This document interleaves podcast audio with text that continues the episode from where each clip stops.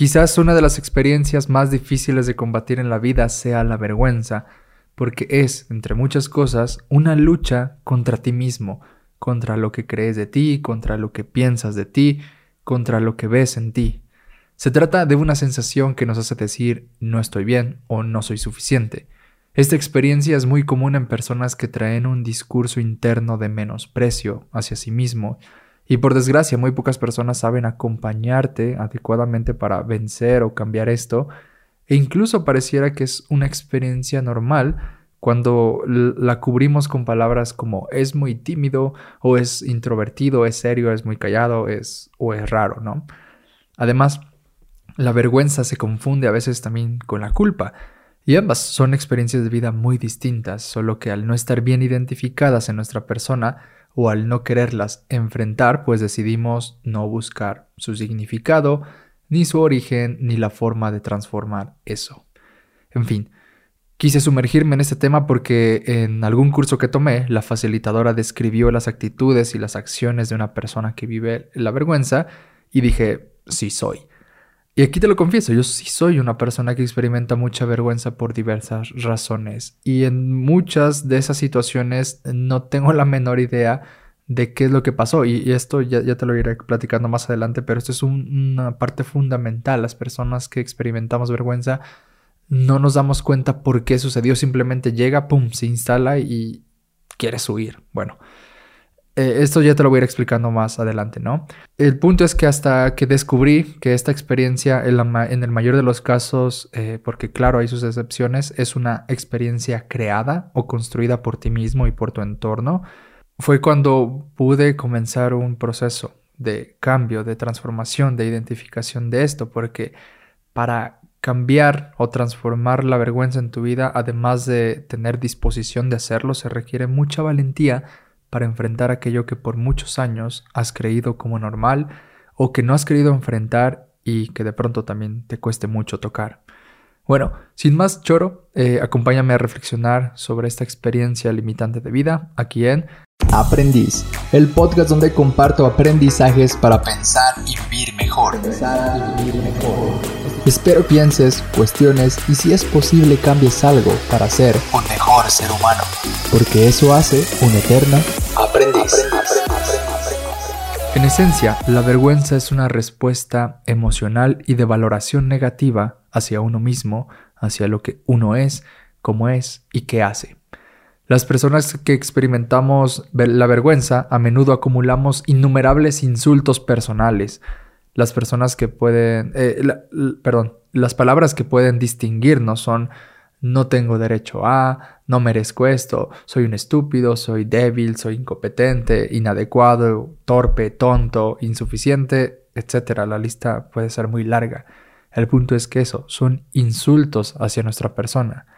Todas estas autoacusaciones las tratamos como hechos, como cosas que afirmamos ser, hacer o tener.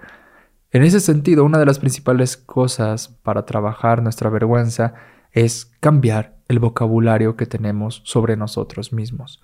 También algo curioso de esta experiencia es que no nos damos cuenta de su origen, sino que llega y se instala de repente en nosotros. Es decir, que no la, que no la percibimos, que no la vivimos como, como en un proceso de que, ok, como un proceso consciente, en resumen, ¿no? Porque en muchos casos no sabemos qué lo detona o qué sensaciones se hacen presentes, no, nada de eso lo hacemos consciente, sino que solamente nos dejamos devorar por la intensidad. Tú llegas a un lugar y de repente alguien dijo algo o, o tú ves eh, el propio lugar, de pronto si hay mucha gente o lo que quiera, que, que, lo que quieras que a ti te detone de pronto la vergüenza, tú en ese momento cuando llegas ahí simplemente experimentas una energía que de pronto se apoderó de ti, de tu interior, y, tienes la, la, sensación de ocultarte, de irte, de, de querer desaparecer, de no querer hablar, no sé.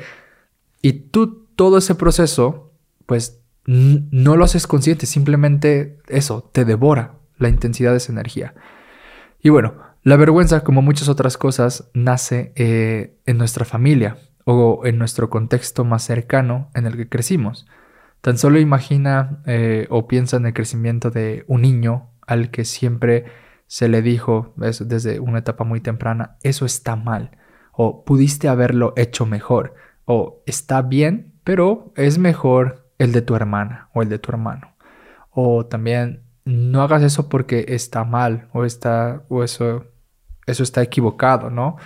En fin, mil frases que lo único que pueden hacer es limitar al, niño, contenerlo o retener eh, justo al infante en una perspectiva que el adulto cree adecuada. ¿Cuántas veces de, pues de niño no nos dijeron que estaba mal eh, rayar como las paredes o rayar cualquier otra cosa que desde la perspectiva de un adulto que quiere cuidar las cosas que ha creado con mucho esfuerzo, pues sí, está mal, ¿no?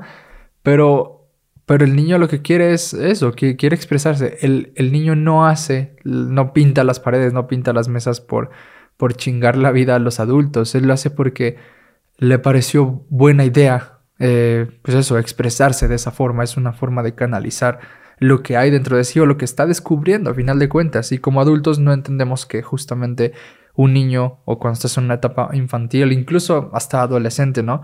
Estás experimentando el mundo y estás aprendiendo a ser un ser humano, pues eso, cometiendo muchos errores o probando, intentando cosas que en la mayoría de los casos pues terminan, terminas aprendiendo terminamos aprendiendo como de una forma muy eh, quizás inadecuada porque es como a base de regaños, ¿no? o a base de limitantes, de decir, eso, eso está mal, eso, eso no está bien, que digo, a veces sí hay que decir esas cosas, no es como mi, discurso tampoco va a que nunca digas eso, sino a que a generar como precisamente un poco más de conciencia respecto al lenguaje que utilizamos con las personas, sobre todo ahora pienso pues, en, los niños que puedan estar cerca de, de, nosotros o incluso los adolescentes porque sí pueden, puedes generar justamente este tipo de experiencias como la vergüenza porque de ahí viene, ¿no?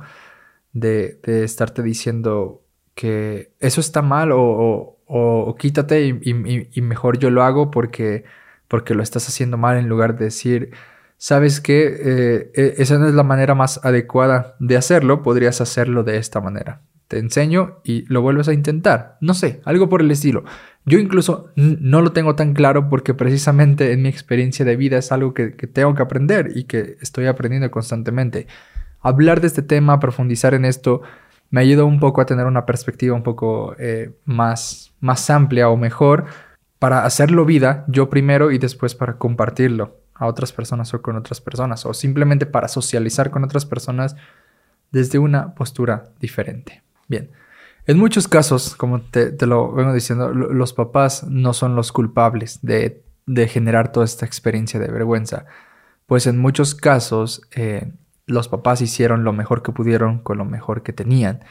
Esta lección de vida a mí en lo personal me ayudó mucho a salir del victimismo y de responsabilizar a otros de mi vida y todo lo contrario, empezar a responsabilizarme de mi propia vida, pues no es culpa de mis padres eh, que ellos me, me, generaran esa experiencia o fueran eh, promotores de generar esa experiencia me casaron esto porque si te pones a pensar, yo me he puesto a pensar en la, en la forma que también ellos crecieron o en la estructura en la que ellos se construyeron y pues tampoco crecieron en un ambiente favorable que les hiciera ser más y mejores personas porque también eh, con mis abuelos y en eh, anteriores épocas pues no existía este grado de conciencia y cada uno hacía lo mejor que podía con lo mejor que tenía, ¿no? En resumen, no puedes exigirle a nadie nada sin antes no has conocido su historia. Entonces, con esto en mente, podríamos pensar que es muy probable que, nuestra, que en nuestra historia hayamos crecido sin una fuente de confianza en nosotros, sin calidez, sin validez hacia nosotros, lo que muy probablemente eh, puede detornarnos una sensación de inferioridad, una sensación de no ser queribles, de ser indignos de afectos del otro, las personas que experimentan vergüenza a menudo se consideran alienadas, tóxicas, intocables, desagradables, raras, entre otras cosas. ¿Por qué sucede esto? Porque de alguna forma han creído que no están a la altura de los afectos de los otros.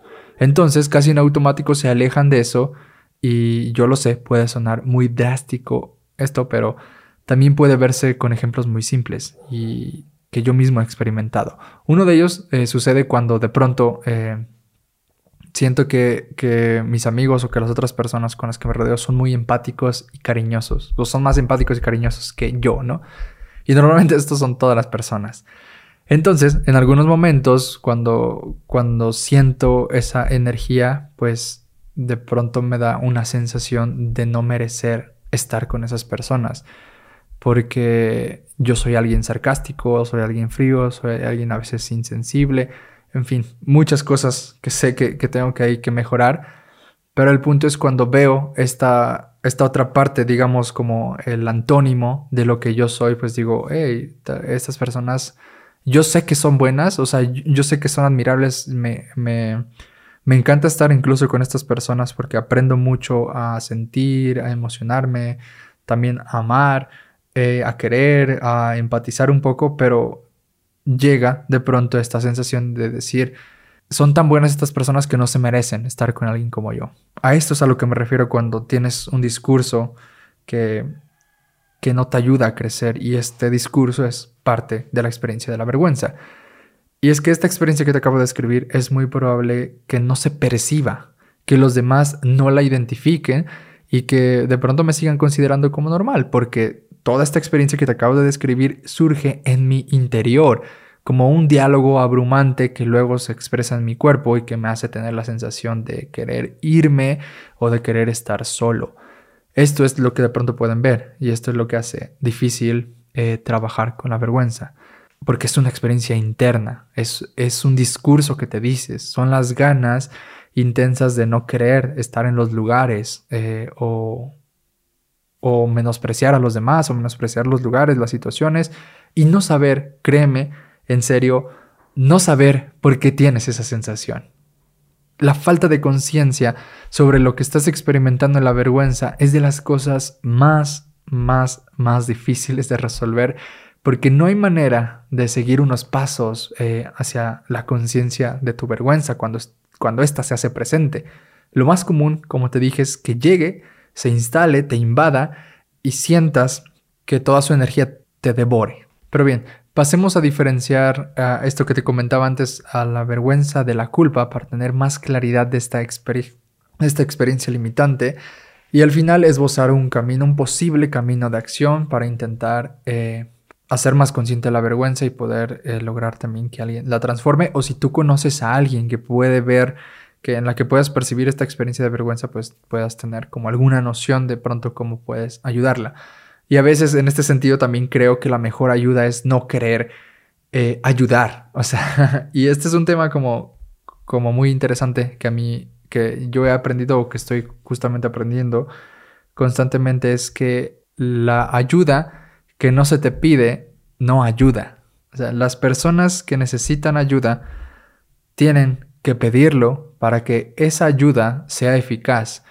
Porque si tú eh, te vuelcas sobre la otra persona ayudarla y la otra persona se da cuenta que tú quieres ayudarla, es muy probable que más vergüenza la haya sentir porque lo que le estás diciendo a la otra persona es que que esta persona que está experimentando vergüenza está siendo muy evidente con aquello que le cuesta trabajar. Y tú al decirle que necesitas o que ayudas, no sé, al expresar ciertas cosas que son buenas, o sea, que pueden, eso, que, ayudar es bueno, ¿no? Pero el punto es que a veces la ayuda no, no ayuda cuando la otra persona no te lo pide. Entonces, a veces la mejor forma de ayuda es no ayudar eh, evidentemente, o sea, no hacerlo como tan de pronto agresivo ni tan explícito, sino buscar también maneras de cómo ayudar a la otra persona. Y para eso, tú que quieres ayudar, tienes que trabajar y tienes que ir descubriendo eh, mejores formas de ayudar. Digo, tampoco yo desde esta perspectiva te, puedes, eh, te puedo decir, ah, me puedes ayudar así, porque cada persona necesita ayuda en formas pronto muy específicas que tendrías que conocer a lo largo del tiempo. Y esto, de pronto, tú puedes ayudar a un amigo si tú llevas mucho tiempo conociendo a este amigo. Eh, ¿Por qué eso? Porque vas conociendo sus modos, vas conociendo sus cambios y todo eso, y es más probable que puedas encontrar que un, como un, digámoslo así, un método para ayudarlo mejor.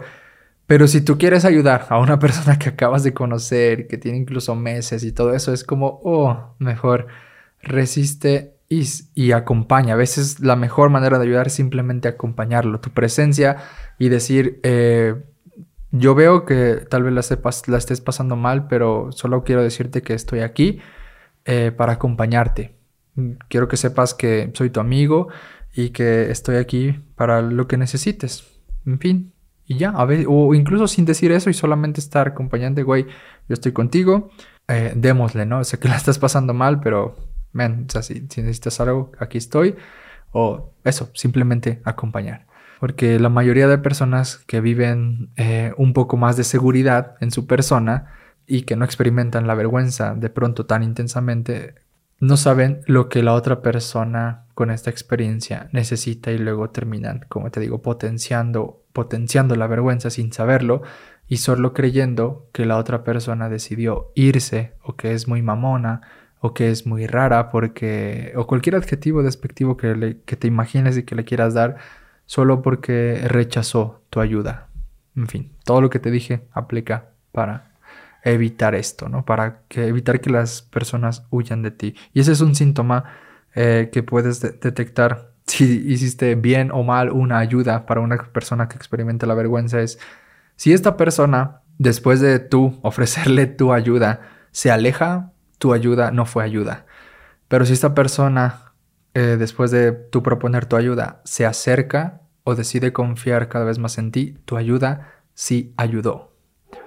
Pero bueno, por otro lado, entiendo que todo esto pase también de forma natural, porque a menudo la mayoría de los seres humanos en este planeta no tenemos un óptimo reconocimiento de necesidades y no hemos desarrollado una buena empatía y tampoco hemos aprendido a aceptar positiva e incondicionalmente al otro. En resumen, eh, la mayoría del mundo que no entra en procesos de crecimiento pues no es consciente de cómo su vida, sus palabras, sus acciones afectan al otro.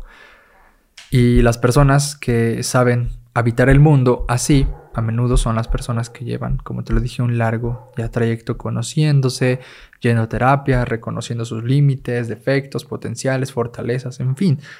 Lo vuelvo a decir, si quieres ayudar, primero ayúdate a ti, reconoce cuáles son eh, tus debilidades, tus fortalezas, tus límites, porque en la medida que tú te vayas conociendo mejor, créeme que vas a ofrecer una mejor ayuda, sobre todo para las personas que puedan estar pasando un mal momento, ya sea la vergüenza o otro tipo de cosa, en cualquier tipo de ayuda que tú quieras dar, siempre es importante que tú estés, eh, que tú ya hayas, hayas trabajado en ti. Si tú no has trabajado en ti, créeme, y perdón si esto te lastima o te molesta, créeme que si tú no has eh, trabajado en tu persona, si tú no te preocupas por tu propio desarrollo personal o por tu propio crecimiento, cualquier tipo de ayuda que ofrezcas va a ser mediocre, va a ser parcial y puede que termine no ayudando por más buenas intenciones que tengas. Bueno, vayamos a distinguir eh, la vergüenza de la culpa. Si bien son diferentes, también hay que decir que son iguales en una cosa, en provocarnos sentimientos y reacciones negativas hacia uno mismo. Ambos lastiman nuestro desarrollo humano. La culpa, por un lado, se vive como un castigo, un castigo constante hacia lo que se hizo o se dijo, es como un constante recordatorio que nos mantiene estancados en el error que hemos cometido o en lo malo que hemos dicho o hecho. Pero a veces se vive esto de manera compulsiva o crónica y, ahí es donde todo se quebra, ¿no? Cualquier cosa que se, vive, que se viva en exceso de forma compulsiva es, es, es de observarse, es de trabajarse, ¿no? Pero la culpa no es del todo mala, también es necesaria, pues si nos priváramos de ella seríamos unos psicópatas. Así que no es conveniente quitarla de nosotros, sino regularla y descubrir si nos está impidiendo seguir con nuestra vida para así mm, hacer unos, los cambios necesarios. Alguien con una culpa sana puede regular sus acciones, puede poner límites a sus sensaciones y a veces a sus pensamientos perversos que pueden sí lastimar a alguien. Sentir culpa por, por abandonar un perrito en un cerro pues te puede llevar mejor a buscarle uno un nuevo hogar. Sentir culpa por haberle gritado a tu mamá o a tu pareja te puede llevar a pedirle perdón. Estas son experiencias de culpa sana o de culpa que vale la pena dejarse sentir, ¿no? Además, en este sentido podemos ver que la culpa es relativamente fácil de resolver, gracias al arrepentimiento, al perdón y a la reconciliación. Cuando tú experimentas arrepentimiento, a menudo encuentras la energía para pedir perdón, y ese perdón a menudo trae reconciliación, y con la reconciliación hay sanación. Todo esto se refiere a la culpa. A la culpa. En cambio, la vergüenza se vive como un abandono, como un alejamiento de las personas incluso significativas de tu vida e incluso se vive como un desierto. Como lo puedes notar, la vergüenza más que eh, castigarte como una sensación eh, o una sola idea, como lo puedes notar, la vergüenza más que castigarte con una sensación o con una sola idea que te anda rondando la mente, eh, te lleva a una experiencia como mm, incluso más corporal de distanciarte, a un lugar de, ya no poder ser contactado, a un desierto donde tú mismo te devoras con tus propios juicios, donde solo crees lo que quieres y no te abres a reconocer lo que, eh, lo que hay en la realidad o lo que es realidad. Te vas a ese mundo imaginario que a veces eh, poco tiene que ver con tu realidad. Por eso la vergüenza es una cuestión que se resuelve gradual y a largo plazo. Jamás va a ser una situación que el día de mañana por ir a un retiro por ir a un curso o por recibir coaching vas a, vas a resolver. Y, esto es curioso porque me, me pongo a pensar en todas las veces que yo he buscado una solución para pues para quitarme esto, ¿no? Porque hubo un tiempo antes de, profundizar un poco en este tema en el que yo creía pendejamente que sí, que tomar estos cursos o que ver los videos aquí motivacionales de güeyes que están ahí inspirándote y cuando tú los ves y después de escucharlos sientes aquí una energía que, genuinamente te inspira, te hace, vital, te hace vibrar en otro sentido, pues creía que pues hacerle caso a ese tipo de ideas o hacerle caso a ese tipo de, sentimientos y de sensaciones que me provocaban estas personas, pues me iba a llevar a ese mejor lugar que quería y que esperaba y que, ni al que quiero estar. En fin, el punto es que yo creía que con esas personas pues iba a encontrar pues eso, una solución y lo, porque yo sentía como esa energía después de escucharlos, bla, bla, bla. Pero no. ¿Por qué? Porque la vergüenza es un proceso y es un trabajo gradual y a largo plazo. Es algo que, que eso, que tarda mucho tiempo porque, porque no es fácil vencer de la noche a la mañana estos autocastigos o autodiscursos que te dices. Y bueno, para ser más claros todavía con el tema, voy a mencionar tres cosas que caracterizan a la vergüenza. La primera tiene que ver con la apariencia. ¿Cómo se ve la vergüenza? Esta es la característica que eh, nos es más familiar, tal vez porque la podemos ver, porque se traduce en dos aspectos, la sensación física y el impulso.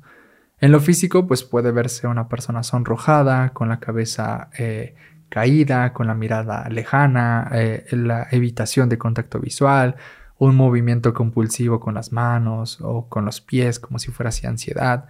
Todo eso tiene que ver con, el lado físico. En el lado de impulso, eh, la persona que experimenta vergüenza tiene como en su mente estos, estas, estas sensaciones de, de sentirse torpe, de confundido, de querer esconderse o de querer ocultarse. Es muy común que aquí pues nos digamos cosas como no quiero ser visto o prefiero estar en el anonimato. Y, yo cuando leí esto dije, totalmente sí soy. O sea, yo eh, incluso en otro podcast, después de eh, estar profundizando en este, eh, me llegó a, mi mente ya no me acuerdo en qué podcast lo dije, pero en un podcast lo dije, o sea, yo quiero ser como, como Guillermo del Toro, que es el güey que, que está en completo anonimato y que solamente lo ves cuando saca un trabajo genial, ¿no? Y yo decía, como mi sueño más grande es vivir en este mundo con cierto anonimato, porque, bueno, después de esta reflexión ya pienso, porque, güey, o sea, es muy cansado estarte exponiéndote al mundo, ser visto por todo el mundo, ser preguntado por todo el mundo es muy cansado y yo no quiero eso, ¿no? Entonces, eh, después de ver esto y escucharme en el pasado, dije, pues claro, la, raíz de ese deseo que tengo de, vivir en anonimato, pues viene de esta experiencia de vergüenza que tengo que ser trabajado. Y ahora, no, no es que ahora quiera ser visto por todo el mundo, incluso voy a dejar de, de hacer videos, primero porque pues tengo mucho trabajo Y después porque, porque voy a trabajar en otras cosas. El punto es que sí, mm, voy a, voy a comenzar como a exponerme eh, más a situaciones reales con personas, en fin. Voy a hacer otra cosa para, mm, sí y no mantener el anonimato o mantenerlo de forma como más saludable. Porque, bueno, lo contrario a toda esta experiencia del anonimato, del ocultarse, pues es, el orgullo, ¿no? Es, es decir, este deseo de querer ser visto, de querer ser escuchado o sentido. Las personas con orgullo tienen un sentimiento bueno, brillante, cálido, confiado. No tienen miedo a mostrarse ni a compartirse. Así que un buen antídoto contra estas sensaciones físicas es cultivar un buen orgullo, que sería la confianza en uno mismo. Eh, se escucha fácil, pero alguien que experimenta la vergüenza es muy complicado y casi eh, imposible, pero no imposible de lograr. Y justamente lo que yo hago para tener estas experiencias de orgullo, pues es sentarme aquí, hablar sobre este tipo de temas o sobre los temas que a mí me gustan, que a mí me han hecho crecer y que te quiero compartir. Es una forma de compartir, es una forma de, confiar en mí y poner allá afuera eh, lo, que pienso sin la necesidad o sin este deseo de que ser escuchado por miles y millones de personas. Si me escuchan 2, 3, 5, 10, 100, 2000, las que sean que me escuchen, es poco relevante para mi propio crecimiento personal o para este proceso de transformación de la vergüenza a la confianza, porque todas esas miles de personas que pueden llegar a escuchar, pues no viven lo que yo estoy viviendo, ¿no? Entonces, si hago cosas que vayan teniendo un impacto como seguro, sobre todo en el comportamiento de esta experiencia, para que físicamente me sienta diferente. Y sí me siento diferente, o sea, desde el episodio 1 a este episodio, no me acuerdo cuál es, 65, 66, en fin, el que sea, eh, sí me siento, me siento diferente. Incluso ya a la hora de hablar y de compartir las ideas, siento que ya fluye mucho más. Ha sido genuinamente un ejercicio de ir tomando confianza, de ir cultivando un buen y sano orgullo. Bien, la segunda característica tiene que ver con el yo real y yo y el yo ideal. El yo ideal es la autoimagen que nos gustaría tener o sentimos que deberíamos tener. Se trata de esa versión de nosotros mismos eh, muy chingona, que no tiene miedo, que se comparte, que tiene confianza, que tiene todo aquel, todo aquel mundo que nos gustaría, o, más bien dicho, todo aquello que deseamos mostrar al mundo y que también eh, hemos construido a veces, o en la mayoría de las veces, por referencia de otros, ¿no? Como este, me gustaría ser así. Porque mucho de este yo ideal lo construimos con ideas, pensamientos, creencias o actitudes que pensamos que son las mejores que podemos eh, tener porque las aprendimos o las vimos en otro. Es decir, son como estos introyectos que no hemos cuestionado.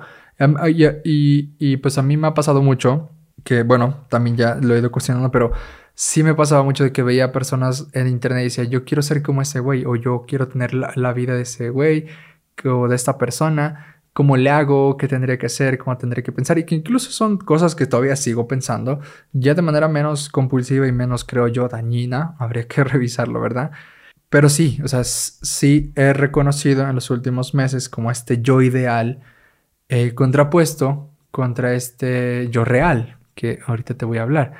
Porque el yo ideal es bueno si las cosas que pensamos de ese yo ideal son eh, realizables en nuestra vida. Pero este yo ideal no lo será si solo habita en nosotros como un fantasma que nos atormenta o que atormenta nuestro yo real. El yo real es ese yo que sentimos y que vemos día con día. Esa persona que ahora mismo está escuchando esto y que está haciendo algo que probablemente eh, piense que no es lo mejor que está haciendo, ¿no? En otras palabras, la autoimagen que tenemos eh, de nosotros mismos, tanto la ideal como la real, deberían complementarse y construirse mutuamente para que habiten eh, sanamente en nosotros, para que nos construyamos adecuadamente, por decirlo de alguna forma. De lo contrario, el yo ideal siempre va a detornarnos vergüenza, porque siempre estará diciéndonos que no somos suficientes, que no estamos a la altura, que no vamos a a querer eso, bueno, o que no, o que no nos van a creer, que no tendremos oportunidades o que no es para nosotros ese lugar o esa persona. Entre otras cosas, en fin, las frases solo nos llevarán al mismo lugar, a un desierto, a nuestro desierto. Y esto es eh, lo principal de este punto, de esta característica, es que si tu yo ideal si eso que quieres ser, si eso que dices, güey, me gustaría ser como esa persona, me gustaría tener una vida así, si ese ideal, si eso que imaginas, si eso que sueñas te está devorando, te está constantemente criticando y cuestionando tu yo real, aquello que eres ahora mismo, pues estás garantizando una experiencia de vergüenza porque siempre, porque justo tu, tu discurso te estará poniendo una vara muy alta para la cual pues tu realidad no se está ajustando y entonces sí, es muy probable que te, que te sientas avergonzado de la vida que tienes o de la persona que eres porque tu yo ideal eh, está muy por encima de tu yo real. Y aquí lo que hay que hacer, sí es seguir manteniendo esos sueños, esa ambición, esos deseos eh, como, como brújula, como, como norte, pero que no terminen devorando a nuestro yo real, a la persona que ahora eres. Y esa persona, entonces, en este sentido, y esa persona que tú eres, el yo real, debería ser mucho más poderosa o mucho más fuerte que tu yo ideal para que sea el yo real el que dirija al yo ideal. Bien, por último, la tercera característica que quiero mencionar sobre la vergüenza es la de ocultarse o la de sentirse perturbado. Como te lo dije anteriormente, en una de las frases más comunes de, la de las personas con tendencia a la vergüenza es, no me gusta que me miren. Ser visto significa exponerse o las personas que con tendencia a vergüenza tienden a proyectar en la mirada de los otros sus propios juicios y críticas, imaginando que lo que los otros ven es lo mismo que ellos ven de su propia persona. Por eso es muy común que evitemos mirar a los otros. No sé si me estoy explicando bien, pero voy a tratar de decirlo de otra forma. Las personas que, que experimentamos vergüenza nos cuesta ver o mirar a los ojos de pronto porque tenemos ahí un registro en la mente de que las otras personas nos están viendo como nosotros nos vemos a nosotros mismos. Y a menudo esa observación que nosotros mismos tenemos de nuestra propia persona es muy crítica, muy injuiciada. Bueno, si nuestra propia visión de nuestro propio ser es con prejuicios, con críticas, con insultos, pues va a ser muy fácil que proyectemos esa noción que tenemos de nosotros mismos en las otras personas, en la mirada de las otras personas. Entonces, es muy probable que las personas que tienden a la vergüenza sientan en la mirada de los otros su propia mirada que enjuicia. Y aunque esto suene absurdo, créeme que a veces nos sentimos expuestos o desnudos frente a los supuestos ojos críticos de los demás. Esta experiencia genera eh, una energía que puede enrojecer a la persona, puede subir la temperatura, puede hacer que agachemos la cabeza o puede, claro, que tengamos un sentimiento, una un impulso muy grande por ocultarnos. Y es que la experiencia de vergüenza siempre va acompañada del deseo de ocultarse. Las personas que viven la vergüenza quieren que, las tierra, que la tierra se los trague. Tiene justo esta frase, no trágame tierra o a veces también tienden a, ocultarse. Esta es ya otra, otra metodología, otra parte como, digámoslo así, una vergüenza más extrovertida. Hay personas que tienden a ocultarse entre mucha palabrería, entre máscaras eh, de supuesta seguridad, ¿no? Para encajar. Pero lo más frecuente que desean en el fondo es querer alejarse de ese entorno que los amenaza. Y si no les es posible, pues tal vez eso, se mantengan muy callados, evitando llamar la atención o se mantengan hablando de cualquier otra cosa que no sea de sí mismos, ¿no? Y te digo, esto es como una experiencia de vergüenza mucho más, digámoslo así, extrovertida, ¿no? Porque sí hay muchas personas que hablan mucho para poder encajar en los grupos porque les avergüenza eh, no encajar, les avergüenza ser inadaptados. Hay otras personas como de mi tipo que no nos importa eh, ser aceptados o adaptarnos al grupo, porque ya, porque ya de entrada llegamos con el hecho de que somos inadaptados. Digo, es un tipo de vergüenza mucho más fuerte, pero ya llegamos como yo soy inadaptado de este grupo y parece que nuestra mejor solución es quedarnos callados, no hablar con nadie o hablar con el cortante y ya, pues como... ¿Qué palabra era? Perdón, se me olvidó. Era como chingarnos la vida en automático estando en una situación así, ¿no? En este sentido, a veces el silencio en una persona es un buen identificador para reconocer que algo está pasando en el mundo interior de esta persona. Y si tú eres de esas personas que tal vez no acostumbra a callarse o que eh, no simpatiza con el silencio, te quiero pasar un tip, un super, una super recomendación eh, para cuando encuentres a una persona que es muy callada o que es callada o que es seria o que es así. En primer lugar, tienes que saber que si una persona no está hablando hacia afuera, está hablando hacia adentro. Nunca subestimes ni menosprecies el silencio del otro. Si quieres conocer a una persona así, nunca, créeme que nunca, nunca, nunca, nunca le preguntes ¿por qué estás tan callado, callada? Mejor dile, creo que estás pensando algo interesante de esta situación, del lugar, no sé, y me gustaría saber qué es. ¿Puedes compartírmelo? ¿Puedes contármelo? Preguntarle esto llegar de esta forma puede crear un ambiente de confianza para esta persona que está de pronto callada. Eh, y así es muy probable que te comparta un poco de su mundo. Claro que no es garantía, pero por lo menos la otra persona no va a querer huir de ti. Y es que te lo he dicho, ya lo dije, las personas que experimentan vergüenza es muy fácil que, que se sientan amenazadas por las otras personas que llegan preguntando por qué estás tan callada, como porque cuando, cuando, fíjate, cuando tú haces esa pregunta, ¿por qué estás tan callada? Le estás diciendo a esta persona que está siendo muy evidente con aquello que no quiere ser evidente. Le estás diciendo, hey, estás siendo muy callada. No le estás realmente preguntando, o sea, la persona que, que está callada no está sintiendo tu pregunta como una pregunta, sino como, como una afirmación estás muy callada. La otra persona no ve en tu pregunta tu curiosidad, ve tu sentencia. Estás muy callada. ¿Por qué?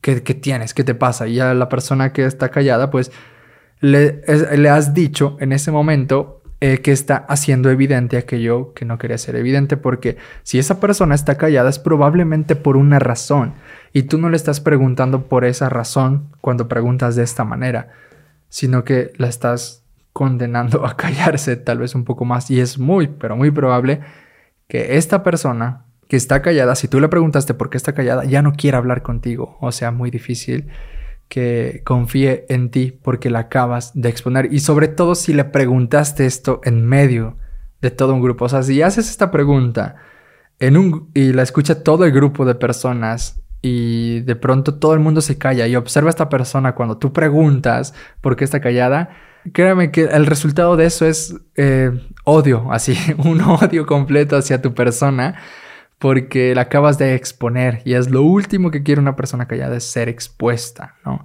La mejor resolución si quieres realmente conocer a una persona así es acercarte con mayor empatía, con eh, mayor aprecio positivo y de manera como tal vez un poco más eh, privada, de pronto topártela mientras va a tomar algo, mientras va por una bebida o algo y decirle, hey, eh, creo que estás pensando algo muy interesante, ¿no? Eh, y, me gustaría saber qué es lo que piensas, puedes compartírmelo, algo por el estilo, digo, sé, sé creativo, si realmente te interesa conocer a la otra persona, eh, tú sabrás que, cuál será la mejor manera de hacerlo. Y eso, simplemente piensa en cómo haces para que la otra persona no huya de ti. O pregúntate, ¿quieres que la otra persona huya de ti? Cágala las veces que quieras. Pero si no quieres, pues, aprende a preguntar. Y esto te lo dice una persona que es silenciosa, que es seria, que es callada, que es reservada, que es introvertida, y todo lo que no es en muchos casos valorado por los extrovertidos o por las personas que han desarrollado una buena confianza en sí mismos. Créeme que nuestro mundo es interesante y podemos compartirnos. Eh, de hecho, muchas veces es lo que deseamos hacer queremos contarle a las otras personas de nuestro mundo, de lo que hacemos, de lo que pensamos, de, lo, de lo que sucede en la situación, en la reunión. queremos hablar. Solamente que nos vendría bien una ayuda honesta, cálida y sin pretensiones. Yo te aseguro que si nos atinas dos o tres buenas preguntas, luego será muy difícil callarnos. Así es que toma tus precauciones y en resumen, solo recuerda que tu realidad no es universal. El otro siempre vive, piensa, habita y siente el mundo de forma diferente a ti. Entonces, si quieres de verdad conocer a la otra persona, déjate de juicios y aprende a preguntar con empatía y aprecio, sobre todo para así descubrir eh, lo que hay detrás de ese silencio. En fin, como puedes ver, la experiencia de vergüenza es algo más complejo de lo que parece o de lo que aparenta. Eh, si bien yo me identifico con mucha de esta experiencia, también debo de confesar, como ya lo he venido haciendo en todo el episodio, que ya tengo un camino como recorrido de, trabajando en esto y este podcast es, es parte de ese trabajo, ¿no? Aquí trato de eso, de exponerme un poco más, de compartirme, de aceptarme, de confiar más en mí y aún estoy Eh, aún hay mucho por resolver, pero me siento orgulloso por los pasos que ya he dado. Tal vez en otro momento de mi vida te hable de cómo ha sido mi proceso de trabajo de la vergüenza. Y te digo que en otro momento porque tampoco no lo tengo como claro así sistemáticamente. en fin, en algunos años tal vez ya lo piense hacia atrás de, de manera así y te lo comparta, pero en fin. Mientras tanto, no perdamos el tiempo y sigamos aprendiendo. Chao.